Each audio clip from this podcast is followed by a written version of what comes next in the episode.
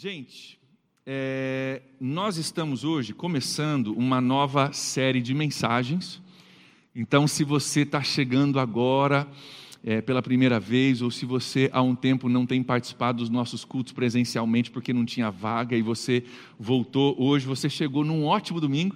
Nós estamos começando algo novo hoje, você vai pegar já o fio da meada junto com a gente. Nós trabalhamos aqui na PIB geralmente em séries de mensagens. Normalmente nós pegamos um assunto, desenvolvemos esse assunto por várias semanas para que a gente possa aprender é, realmente aquilo que a Bíblia diz a respeito. Tem muita coisa para a gente aprender. Nós fizemos agora recentemente uma série chamada Reino dos Céus, onde nós olhamos, se não me engano, foram nove ou onze é, vezes que Jesus fala sobre o Reino dos Céus. Nós olhamos todas elas para a gente entender tudo que a Bíblia diz sobre esse assunto. E nós estamos entrando hoje numa nova série que vai durar também nove semanas, chamada Desmistificando a Santidade. Desmistificando a Santidade. Começa hoje, vamos até o fim de julho nessa série. Essa série é baseada em um livro que eu tenho a cópia aqui chamado O Impacto da Santidade, um pouquinho diferente do título da nossa série. Esse é um livro do pastor Luciano Subirá, da comunidade Alcance, lá em Curitiba. Eu estive na conferência O Impacto da Santidade em 2019, ganhei o livro lá, já li o livro duas vezes, estou lendo a terceira vez preparando para essa série. É, e nós vamos estar trabalhando com esse livro como base para a nossa série. E também nós distribuímos para você um material que você deve ter recebido aí. Se você não recebeu, você sentou em cima. Dá uma olhada aí, que deve estar no seu assento. Tá? É, esse, esse é o material que é distribuído é, na, nas conferências é, O Impacto da Santidade, que é baseado no livro. Isso aqui são as anotações principais né, dessa série. Você vai ver que tem muito conteúdo aqui, um lugar também para você poder anotar. Quem está aqui conosco fisicamente recebeu um desse. Se você está em casa e está pensando, poxa, eu queria ter ido na igreja, não vou ganhar um livrinho, você pode saber que no aplicativo da nossa igreja, no aplicativo, você entra lá na, na, no aplicativo, você vai conseguir ver ali, está no setor de materiais, obrigado, deu branco aqui. Materiais você vai encontrar esse, é, esse devocional, esse, livro também em PDF para você poder é, baixar e você poder acompanhar. Inclusive, se você está em casa, entra no aplicativo agora, vai lá e abre para você poder acompanhar junto comigo. À medida que eu falo aqui, você pode acompanhar o material em casa. E é, se você quiser levar alguns, ou se você está em casa e você quiser vir buscar um livro físico, você pode pegar com a Dani. Durante a semana nós temos alguns impressos a mais, ok? É, isso aqui nós temos permissão para distribuir, tá? Então temos licença licença para distribuir esse material, é, desde que a gente cite a origem, e está citado, e a gente não mude nada do conteúdo e nada foi mudado. Então, estamos trabalhando dentro das permissões que o pastor Luciano dá para distribuição desse, é, desse conteúdo. Eu, eu decidi imprimir para vocês e entregar para vocês isso, porque, como você pode ver, se você der uma olhada no seu livrinho, você vai ver que tem muitas referências bíblicas aqui. Tem muitas referências, nem todas estão é, transcritas, algumas só estão citadas o endereço, né? mas tem muitas referências. Nós vamos olhar bastante texto bíblico hoje mesmo. Você vai tomar um banho de Bíblia aqui. Vamos olhar bastante texto bíblico. E eu quero que você tenha isso impresso, por quê? Eu quero que você possa acompanhar comigo, eu quero que você possa ter isso à medida que a gente progride, porque tem muita informação, muitas referências. Eu espero que esse livrinho possa facilitar o processo aí para você. Mas, para começar a nossa nossa série, como a gente está começando, abrindo esse tema de santidade, eu preciso primeiro entender, é, que vocês entendam o primeiro ponto da nossa mensagem hoje, que é o seguinte: que santidade é um dos propósitos de Deus para nós. Santidade é um dos propósitos de Deus para cada um dos seus filhos. Nós estamos hoje no ano de propósitos, esse ano é o ano de, de propósito, nós temos seis propósitos que nós vamos estudar, eles estão listados aqui. Nós vamos olhar o santidade, que é o primeiro propósito que nós estamos olhando esse ano, vamos até o fim de julho. Depois, em agosto, vamos tirar uma pausa para falar sobre família, casamento, educação de filhos. E setembro e outubro, nós vamos explorar os outros cinco propósitos, tá? Então, eu quero que você entenda o seguinte: que santidade é um dos propósitos de Deus para os seus filhos. E tem dois textos que nos falam a respeito disso, eu quero eles rapidamente com, com vocês. 1 Tessalonicenses, capítulo 4, versículos de 1 a 3, vai aparecer no telão para você. É, o apóstolo Paulo está escrevendo a uma igreja, ele não está escrevendo a uma elite religiosa, a uns fanáticos, um grupinho de fanáticos, está escrevendo a gente de igreja como eu e como você. Ele diz o seguinte: Quanto ao mais, irmãos, já os instruímos acerca de como viver a fim de agradar a Deus. E de fato, vocês estão, é, assim vocês estão procedendo. Agora pedimos e exortamos a vocês, no Senhor Jesus, que cresçam nisso cada vez mais pois conhecem os mandamentos que demos a vocês pela autoridade do Senhor Jesus. Olha o versículo 3 comigo, o que ele diz. A vontade de Deus é que vocês sejam santificados. Daí ele entra numa lista de comportamentos, mas ele diz: a vontade de Deus para vocês, gente de igreja, igreja de Tessalônica, Tessalonicenses, é que vocês sejam santificados. É propósito de Deus para mim e para você. O apóstolo Pedro também diz a mesma coisa, em 1 Pedro, capítulo 1, versículos 15 e 16, vai aparecer para vocês, diz assim: Mas assim como é santo aquele que os chamou, sejam santos vocês também em tudo o que fizerem, pois está escrito: sejam santos, porque eu sou santo. E aqui a gente tem uma coisa interessante: nós temos o apóstolo Pedro escrevendo no Novo Testamento, mas quando ele diz sejam santos porque eu sou santo, ele está, na verdade, puxando um texto lá de Levítico, capítulo 11, comecinho da Bíblia, Antigo Testamento. Então nós temos o Novo Testamento e o Antigo Testamento falando a mesma coisa. É propósito de Deus que eu e você sejamos santos. Agora, quando se fala de santidade, isso divide opiniões. E talvez alguns de vocês estão aqui, vocês falam, cara, eu, na verdade, assim, não sei muito sobre santidade. Para mim, santidade é, sei lá, os santos lá, a galera que canonizam lá, que são santos, que eu admiro, mas não tem nada a ver comigo. Talvez você não tenha muito, muita opinião, você não tenha muita bagagem, muito estudo sobre santidade, então você vem meio assim, página em branco. Se você está nesse estado de página em branco, eu diria para você assim: que bom para você. que bom para você, porque a gente consegue escrever essa página a partir do que a Bíblia diz, sem preconceitos que você talvez já foi ensinado e trouxe contigo, que talvez a gente tenha que desfazer. Se você não tem muita opinião, você já está à frente da maioria. Por quê? Porque existe um outro grupo de pessoas que foi ensinado a respeito da santidade. Mas foi ensinado de um ponto de vista que a gente chama no meio cristão de legalista. É, legalista é aquele que te dá uma lista de regras que você tem que cumprir à risca e que te diz que o amor de Deus por você é condicionado na sua capacidade de obedecer à risca essas regras. Quantos entendem o que eu estou falando?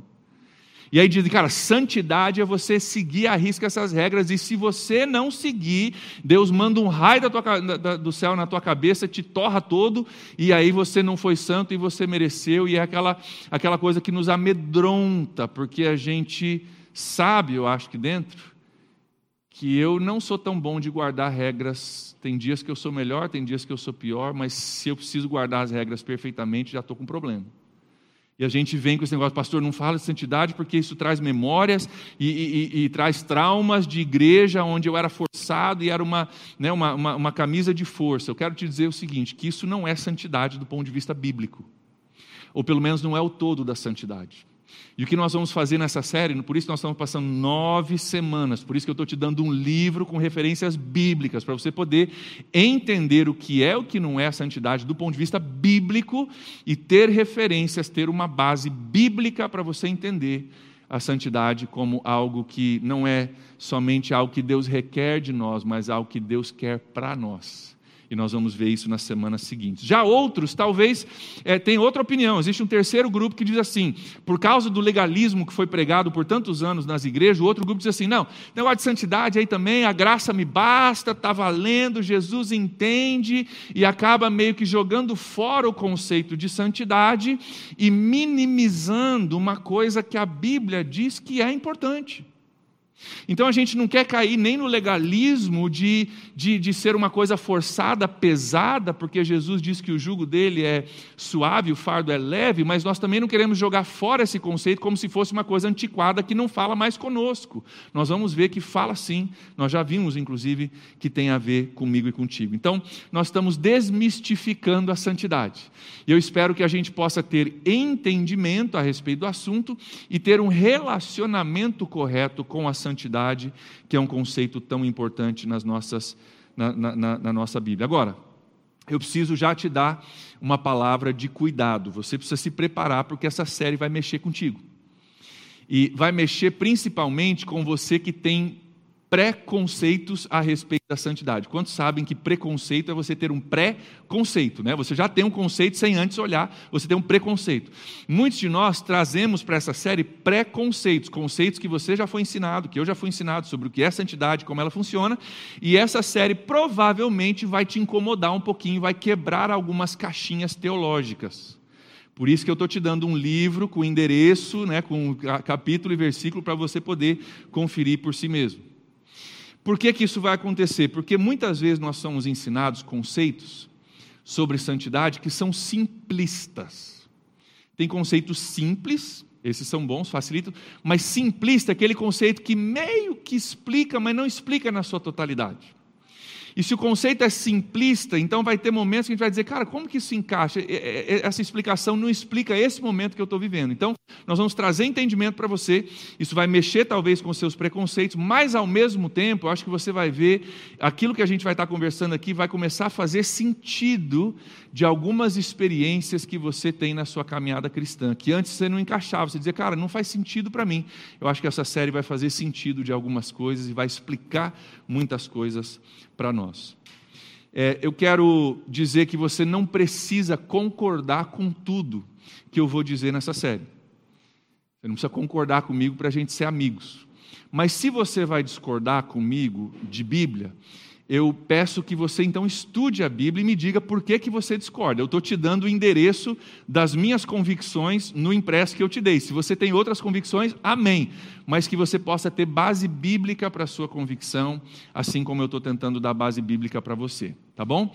E eu, desde já, é, quero, já que ele não está aqui para se defender, quero deixar o WhatsApp do pastor Spiller disponível para você que queira argumentar, discutir, mandar perguntas, tá? Ele não está aqui, então manda para o pastor Spiller que ele vai responder todas as suas dúvidas, argumentar todos os seus pontos, tá? É brincadeira, obviamente mas a gente vai estar estudando bastante é, e aprendendo bastante nas próximas semanas. Vamos olhar juntos? Romanos capítulo 6, versículo 22. Romanos capítulo 6, versículo 22, está no seu livreto, vai aparecer no telão também.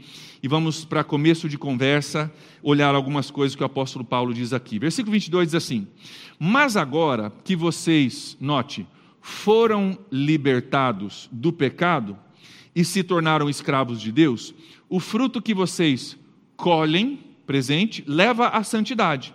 E o seu fim futuro é a vida eterna. Note que ele diz: vocês já foram libertados, vocês estão colhendo um fruto e existe um fim, que é a vida eterna futura. E versículos como esse têm feito com que nas igrejas se dividisse a, a, caminhada, a experiência cristã, em três fases que muitas vezes é chamado salvação, santificação, glorificação. Se você é, tem um pouquinho de tempo de igreja ou já estudou teologia, provavelmente você já se deparou com esses conceitos. Salvação, santificação, glorificação, a gente tem a tendência de dividir. Salvação é aquele momento que você se depara com seus pecados, com a sua necessidade de Deus e você ora a Deus, você diz: Deus, perdoa os meus pecados, entra no meu coração, Jesus, salva a minha vida, eu quero ir para o céu, e você ora, e naquele momento você é salvo. E aí ensina-se que é, a partir daquele momento até, a, até a, a, o fim dos tempos, a vinda de Jesus ou a nossa morte, nós entramos num outro processo chamado santificação, que é um processo de crescimento, de amadurecimento, de Deus lidar com a gente, a gente crescer na fé, até que um dia, ou pela morte ou pela segunda vinda de, de Cristo, nós entramos na glorificação, que é a gente ir para a glória, a gente ir para o céu, né, quando a gente deixa esse corpo terreno e vivemos eternamente. Então, normalmente se divide salvação, santificação, glorificação, três momentos distintos e separados. Mas na Bíblia, não é tão simples assim. Esse é um daqueles conceitos um pouco simplistas quando se olha a Bíblia. O que nós vamos ver é que quando nós olhamos a Bíblia de forma um pouco mais abrangente, a gente vê que não há uma diferença tão drástica entre salvação e santificação. Essa ideia é assim: naquele dia eu orei e eu fui salvo. Fechou a página da salvação, vira o capítulo, agora entrou santificação. Não é tão claro e tão simples assim. Inclusive, o texto que nós lemos diz que vocês foram libertos do seu pecado e o fruto que vocês colhem é a santificação. Ou seja, a santificação é um fruto da salvação, está ligado, entende? Se, se, se a santificação é o fruto, a árvore é a salvação, não é tão distinto e tão separado quanto às vezes a gente imagina.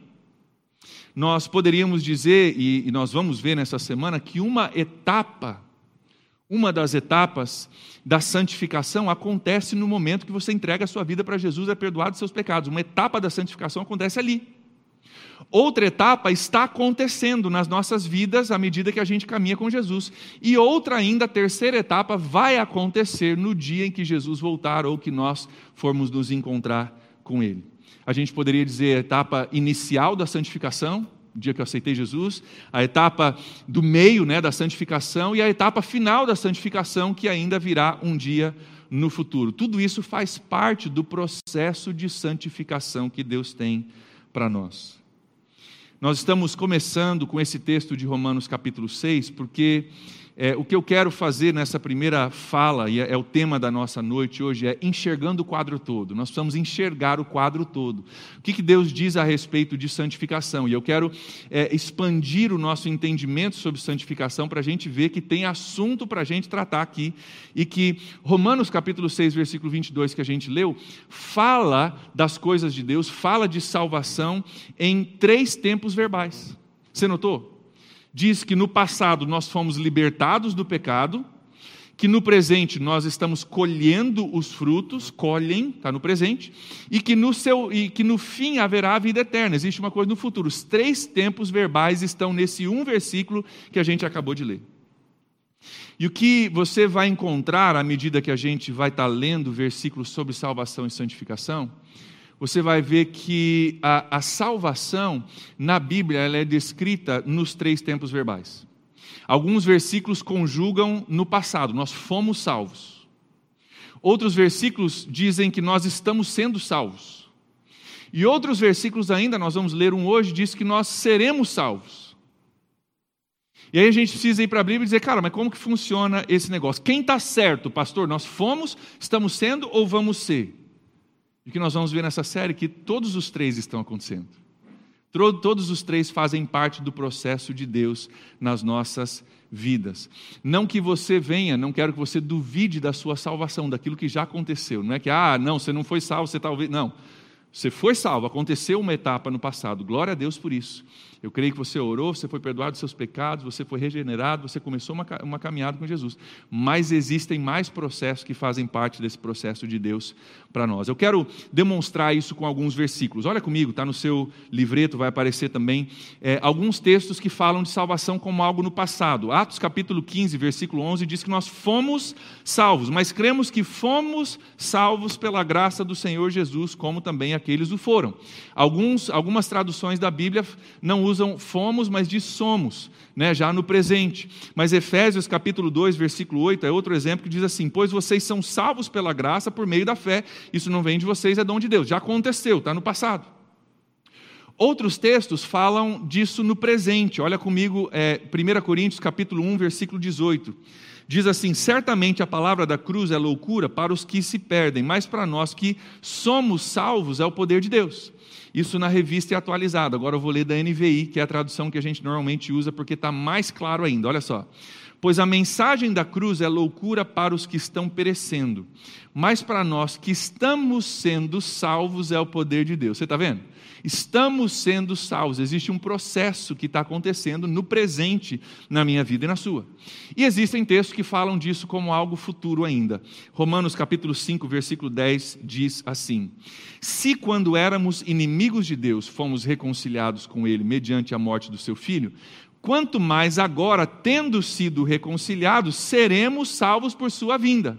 Você está vendo que ele diz, cara, nós fomos reconciliados e nós seremos salvos pela sua vinda, algo que vai vir ainda. Então ele está falando também desse processo que, que acontece no passado, no presente e no futuro. O que eu quero que você veja aqui é o intuito principal dessa primeira mensagem, a gente enxergar um quadro maior e você entender que salvação não é tão simples assim que não é dividido nessas categorias que a gente normalmente divide. Uma parte já aconteceu, outra parte está acontecendo. E a parte final vai acontecer ainda, o processo vai ser concluído ainda mais à frente. Agora, uma pausa para os teólogos de plantão, né? A galera que está pensando, mas pastor, tem aquele versículo que fala assim, e, você, se você pudesse debater comigo, você já ia erguer a mão e já ia debater, se fosse uma sala de aula, já ia ter um debate fervendo aqui. É, eu quero deixar claro que nas próximas quatro semanas, quatro semanas, nós vamos olhar passo a passo cada um desses, desses, desses momentos. Tá? Nós vamos passar um domingo falando só do que já aconteceu no passado outro domingo só do que está acontecendo no presente e outro domingo só sobre o que vai acontecer no futuro. Nós vamos olhar base bíblica que está no seu livrinho para a gente falar a respeito disso. Então, segura um pouquinho. O meu desejo hoje é só criar esse conceito para você, expandir o seu pensamento para você ver que a Bíblia fala sobre isso de forma muito mais abrangente do que normalmente a gente pensa. E eu acho que durante essa série, algumas coisas que nós vamos consertar vão desmistificar a santidade e, como eu falei no princípio, vão nos ajudar a fazer sentido de algumas experiências cristãs que a gente tem, que a gente vai entender um pouquinho mais do porquê que acontece. Deixa eu ilustrar o que eu estou tentando dizer para vocês aqui. Com uma história pessoal minha e também a experiência, eu sei, de muitos aqui. É, no dia 21 de julho de 2001, eu me casei com a Júlia dia 21 de julho de 2001. Esse ano nós vamos fazer 20 anos de casados, daqui a, a dois meses. Aquele dia foi maravilhoso. Foi excelente. Eu lembro até hoje de detalhes daquele dia, da comida que a gente comeu na, no, no, almoço ali com os parentes, da música que foi tocada, dos convidados, da festa, de tudo que aconteceu. Quem celebrou o nosso casamento, meu pai pregou, o avô da Julie, que também é ministro, com 80 e poucos anos, celebrou o casamento. Cara, a família estava reunida, foi algo extraordinário. Eu tenho fotos no meu quarto hoje, fotos do dia do nosso casamento. E você pensa que romântico. Mas na verdade é porque eu tinha cabelo naquela época, eu guardo a foto para provar que um dia eu tive cabelo, tenho fotos para provar se você duvida. Gente, aquele dia, há 20 anos atrás, foi um dia extraordinário. Foi um dia extremamente especial e importante que nós guardamos fotos até hoje daquele dia. Mas quantos entendem que nesses 20 anos o nosso casamento progrediu, caminhou, se desenvolveu? Quantos entendem que o casamento não se resume àquele dia, 21 de julho de 2001? Certo? Nesse tempo a gente tem caminhado junto, nesse tempo a gente tem crescido. Aquele dia foi o dia da cerimônia do casamento, mas o casamento vem se desenvolvendo há algum tempo. E hoje eu e a Júlia estamos em outro lugar no nosso relacionamento. Nós estamos muito mais maduros depois de 20 anos, muito mais gratos um pelo outro, muito mais interdependentes um do outro por causa dos 20 anos juntos. Eu posso dizer aqui, e quero aproveitar para honrar minha esposa, dizendo que ela se torna melhor a cada ano, mais bonita, mais especial, mais preciosa, melhor, melhor amiga a cada ano, de verdade. Mas eu falo isso para honrar minha esposa e eu falo isso também para fazer uma ligação com algo que acontece na nossa fé. Quantos entendem que à medida que a gente progride na nossa fé, Jesus tem que se tornar mais precioso, mais especial, mais íntimo, mais interdependente dele, mais grato por ele à medida que eu estou caminhando? Então, a, a, a, data do casamento foi muito especial, e aquele momento que você entrega a sua vida para Jesus, cara, é, é, é, é, tremendo aquele dia. Mas existe uma progressão, e a cada ano tem que ter avanço de intimidade, avanço de dependência, avanço de confiança, avanço de maturidade na nossa fé. E no meu casamento, ainda nós temos muitos sonhos pela, pela frente.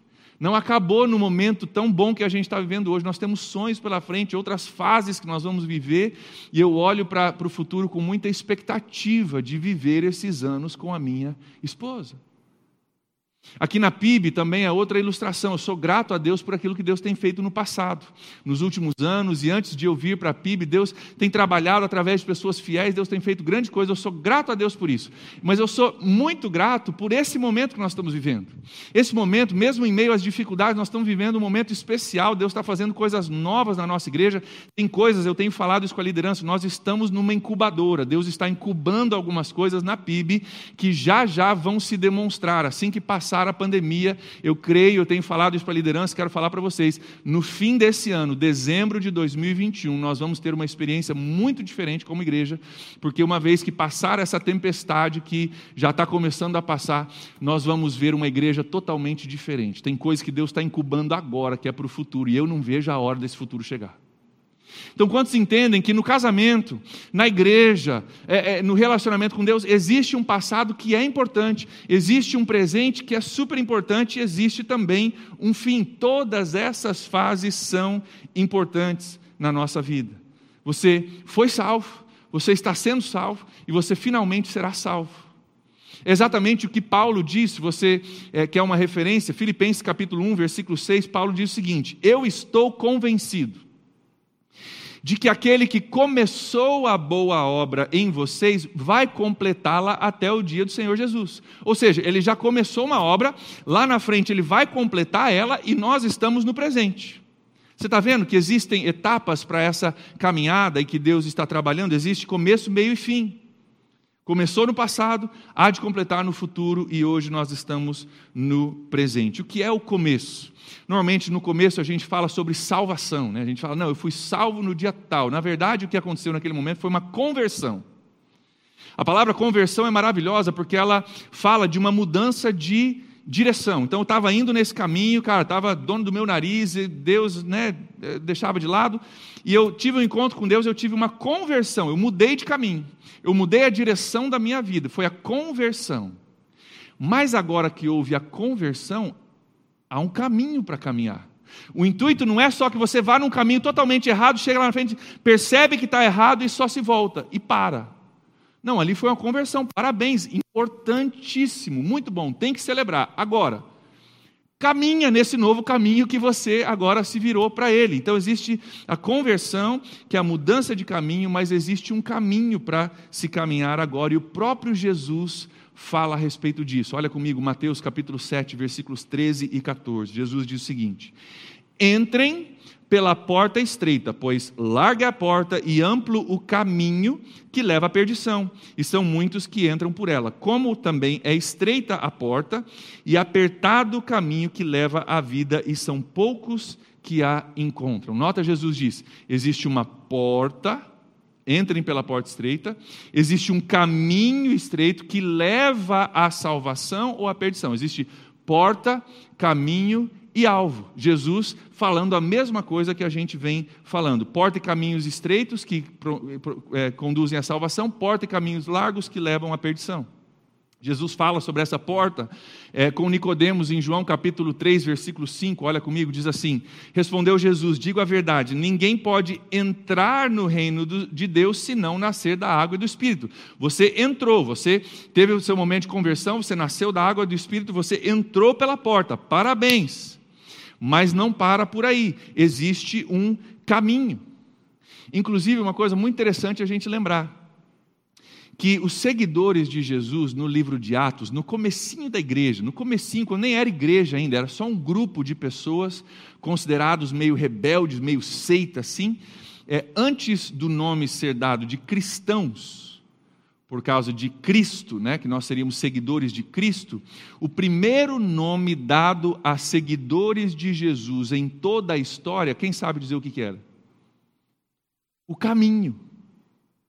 Existia um nome, o grupo era chamado Grupo do Caminho. Vamos, vamos, vamos, lá matar o grupo do caminho, vamos pegar o grupo do caminho, vamos falar mal do grupo do caminho, porque é, era identificado com um novo caminho que eles estavam caminhando. Olha isso comigo em Atos capítulo 9, versículo 2.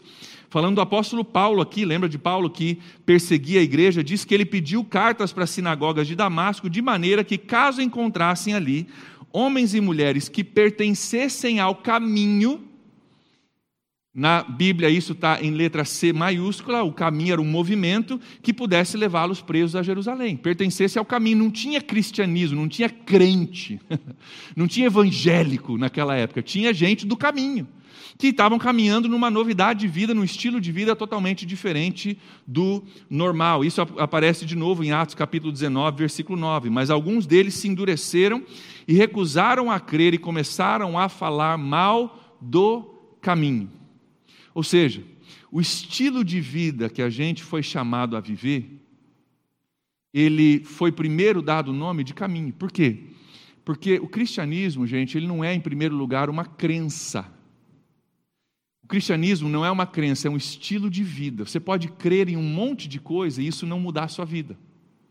Tem gente hoje, talvez gente aqui, que diz que crê em um monte de coisa a respeito de Deus e salvação e Bíblia e Jesus e igreja, mas isso, ó, não faz diferença nenhuma na sua vida. Isso não é cristianismo, isso é crendice. Porque se você crê de verdade naquilo que a Bíblia diz, isso muda a sua vida. Isso muda seu comportamento, isso muda seu estilo de vida, isso muda suas prioridades, isso muda aquilo que é importante para você. Eu posso te dizer, é, Chevrolet faz bons carros, eu tenho um, e eu acho que são bons. Pode dizer, eu acredito, eu creio nisso, pastor, também concordo contigo. Mas que diferença faz isso na sua vida? Absolutamente nenhuma. Agora, se você de fato crê em Jesus, você faz parte de um estilo de vida que afeta toda a nossa vida. E é, isso, é por isso que eles eram chamados de o caminho. Note uma coisa aqui. Não é chamado de estacionamento, é chamado de caminho. Porque tem gente que fala assim: glória a Deus, eu estava orando pelo meu vizinho, ele aceitou Jesus, agora vou deixar de orar por ele, porque agora está tudo resolvido. Aceitou Jesus, agora tira o pé, bota na banguela, né, bota no neutro e deixa descer. Não, cara. Peraí, peraí, peraí. Ele teve o processo de conversão, que ótimo! Especial, necessário, importante, mas agora ele tem um caminho, ele tem um estilo de vida que requer mudança de prioridade, de pensamento, às vezes de amizades, às vezes de um monte de coisa. Então, cara, agora que você tem que orar por ele, para que ele continue e caminhe nessa jornada, porque ele sim foi salvo, mas ele ainda está tendo um processo acontecendo na vida dele que precisa continuar. Então, ore por ele, como a gente falou no movimento discipulado, né? O ano passado, durante a pandemia, quando a gente encorajou a igreja toda a entrar no discipulado, nós falamos o seguinte: que a salvação não é a linha de chegada, mas sim o ponto de partida. Então, se você diz, cara, eu aceitei Jesus, glória a Deus, você entrou na corrida, agora corre, agora vamos junto, gruda com a galera do teu redor aí e vamos junto nessa direção, porque não é estacionamento. E tem igrejas e existem doutrinas que são ensinadas assim: aceitou Jesus, glória a Deus, senta espera Jesus voltar. Né? Você aceitou Jesus, então agora é só esperar Jesus voltar, porque um dia. Não, cara, entre a conversão e o fim existe um meio, e esse meio nós precisamos desenvolver com Jesus. Existe, por último, o alvo. Olha comigo, Filipenses capítulo 3, versículo 13 a 14. O apóstolo Paulo, olha só quem está falando. O apóstolo Paulo diz o seguinte: Não penso que eu mesmo já o tenha alcançado, mas uma coisa eu faço esquecendo-me das coisas que ficaram para trás e avançando para as que estão adiante, prossigo para o alvo, a fim de ganhar o prêmio do chamado celestial de Deus em Cristo Jesus. O apóstolo Paulo está dizendo, cara, eu não cheguei lá ainda, eu estou continuando, eu estou no caminho, e eu prossigo para um dia chegar no alvo do prêmio que Deus tem para mim, mas eu, apóstolo Paulo, não cheguei ainda. Pedro diz a mesma coisa, 1 Pedro 1,9. Diz assim: Pois vocês estão alcançando o alvo da sua fé, a salvação das suas almas. Tem algo para nós ainda no futuro que nós precisamos entender. Então, você pode chamar essa etapa de começo, meio e fim. Você pode chamar essa etapa de porta, caminho e alvo, como a gente chamou. Você pode chamar de conversão, crescimento, glorificação. Você pode dar o nome que você quiser, mas o que eu quero que você entenda, o que a gente precisa entender para começo de conversa, é que existem muitos versículos que apontam na Bíblia para a realidade da obra da salvação e da santificação que tem começo, meio e fim nas nossas vidas. Por que isso é importante, pastor? Para encerrar, eu quero ilustrar. Se você for perguntar para um atleta de corrida, vamos colocar 100 metros rasos, o 100 Bolt. E você perguntar para o 100 Bolt, 100 Bolt, você é o cara mais rápido, bate recordes aí direto. Menos de 10 segundos, 100 metros em menos de 10 segundos. Eu corro em 11, estou tentando chegar em 10, não consegui ainda, ele faz em 9,5. Se eu perguntar para o 100 Bolt, 100 Bolt, cara, que, que, é mais importante na corrida? Você que correu as Olimpíadas, quebrou recordes mundiais. O que, que é mais importante? Porque a corrida ela tem uma largada, né? uma posição totalmente diferente ela tem o desenvolvimento da corrida, que é onde você corre os 100 metros, e tem a linha de chegada, que é o alvo de todo mundo, obviamente. Se você perguntar para o 100 Bolt, 100 Bolt, entre essas três fases, largada, desenvolvimento e linha de chegada, qual que é a mais importante? Se você tivesse que escolher, você diria qual que é a mais importante dessas três etapas? Sabe o que ele te diria? Todas elas. Todas elas. Não tem como você dizer que, cara, só a largada é importante, ou só o desenvolvimento, ou só a linha de chegada. Se você larga bem, mas não desenvolve, você não chega, você não ganha. Se você largar mal, às vezes no desenvolvimento você não consegue recuperar o que você perdeu. Se você largar mal, não tiver a postura certa e conhecer o seu corpo, você puxa um músculo, estoura um tendão, alguma coisa, você, você sai da corrida, você não consegue nem prosseguir. Se você largar bem, progredir bem, mas lá na frente você se distrair com a multidão, dando tchau para sua mãe que está na arquibancada e não cruzar a linha de chegada, você também não vence. Então o que é mais importante na corrida? Largada, desenvolvimento ou alvo? Todos os três. Todos os três são importantes. E queridos, na nossa caminhada com Deus existe uma largada.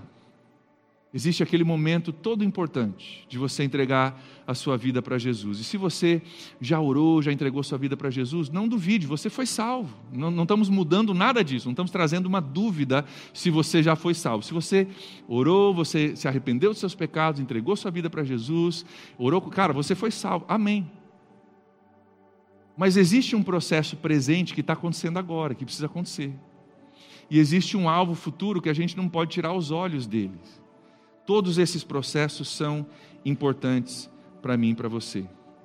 A maioria de nós, hoje aqui, estamos nesse processo de desenvolvimento. Nós já largamos, pela graça de Deus, já estamos no caminho, mas nós estamos desenvolvendo isso. E eu preciso que você entenda uma coisa: no desenvolvimento da corrida, da sua fé, é que acontecem as batalhas, é que acontecem os desânimos, é que acontecem as distrações, é que acontece a vontade de desistir, é que acontece aquele momento que você olha os outros talvez correndo à sua frente e fala, cara, acho que o negócio não é para mim. É nesse momento que essas coisas acontecem. Talvez por isso que Jesus disse que ele enviaria o Espírito Santo, o conselheiro. Uma das traduções da palavra conselheiro é como se fosse um, um, um, um técnico correndo ao seu lado. Imagina você correndo a corrida da fé. E você está correndo, mas você está distraído com a arquibancada, você está desanimado, você está com dor no joelho, você está meio devagar, você tá, não está legal. E o Espírito Santo é o técnico que Deus manda dizendo: Ei, vamos lá, cara, estou contigo, corre. Não tira o pé do, né, não tira o, os olhos do alvo, continua, cara, você está quase chegando. Vamos em frente, não se distraia, continua. Você treinou para isso, você foi chamado para isso, você já é vencedor. Cara, vamos em frente, eu estou contigo e a gente precisa da ajuda do Espírito Santo. Santo, para não perdermos o nosso foco, para não sermos distraídos do alvo que Deus tem para nós. E um dia vai chegar. Um dia vai chegar a linha de chegada na minha vida e na sua, quando o esforço acabou, quando o corredor cruza a linha de chegada, né, ele não tem mais nenhum esforço para fazer, ele simplesmente desacelera e se prepara para receber o seu prêmio. Assim também um dia nós, nós cruzaremos a linha de chegada, onde todo o esforço acaba e nós é, nos preparamos para a recompensa que Deus tem para nós. A vida cristã tem todas essas fases e todas elas são importantes. E nós vamos ver nas próximas semanas que em todas essas fases Deus está fazendo algo em nós. Em todas essas fases tem coisas diferentes acontecendo em nós, em cada uma dessas fases. Nós vamos explorar isso e vamos convidar você a desenvolver, nesse ano de propósito, a você desenvolver a sua corrida. Nós vamos juntos é, crendo que esse, essa série vai nos ajudar a acelerar a nossa corrida, a não nos distrair, a não desanimar, a trazer esse Espírito Santo para o nosso lado para nos ajudar a correr, para que você seja impulsionado na sua corrida. Eu quero que você imagine a PIB como igreja, numa pista de corrida, correndo, e essa série, semana após semana, nove semanas, te dando direção, te dando encorajamento, voltando o seu foco para o alvo, o Espírito Santo ministrando na sua vida, e você está na corrida, mas você vai correr mais rápido, você vai correr melhor, você vai correr com maior clareza, você vai respirar mais fundo. Se você está desanimando, você não vai desanimar mais, você vai continuar, e nós vamos juntos crescer e acelerar a nossa corrida nessa próxima série. Quantos creem nisso? Amém. Feche seus olhos comigo, nós vamos orar. Senhor, nós te agradecemos nessa noite, Deus. Te agradecemos, Deus, por podermos tirar tempo para olhar na tua palavra esses conceitos tão importantes, Deus. Obrigado porque o Senhor vai falar muito ao nosso coração nessas, nessas próximas semanas. Obrigado porque o Senhor vai nos ensinar muitas coisas. Obrigado a Deus porque o Senhor, como nós falamos na apresentação, não nos colocou na corrida e disse: Ó, oh, espero que dê certo, se vira, espero que você encontre a linha de chegada. O Senhor nos colocou numa família da fé onde nós estamos juntos, aprendendo, imperfeitos, todos nós, mas crescendo, aprendendo, avançando, sendo ensinados, compartilhando da nossa fé uns com os outros e avançando para o alvo. Pai, eu oro que cada um de nós, cada um de nós, possa, através dessa série, avançar como nunca antes possamos acelerar o nosso passo, a nossa corrida como nunca antes, possamos correr com foco, com alegria como nunca antes, com clareza como nunca antes. E Pai, que o Senhor opere grandes coisas em nossos corações durante esse tempo. Oramos sim por salvação para aqueles que não te conhecem ainda. Oramos, Pai, por bom desenvolvimento da nossa fé, para que nós possamos um dia cruzar aquela linha de chegada, receber o prêmio que o Senhor tem para cada um de nós. Nós te adoramos, Deus, te entregamos os nossos corações e pedimos desde desde já que durante essa série o Senhor fale conosco, fale conosco, nos ensine, nos molde, nos capacite, Deus, nos encoraje para nós corrermos essa fé, eh, essa, essa corrida da fé com sucesso, Pai. É a nossa oração nessa noite, em nome de Jesus. Amém.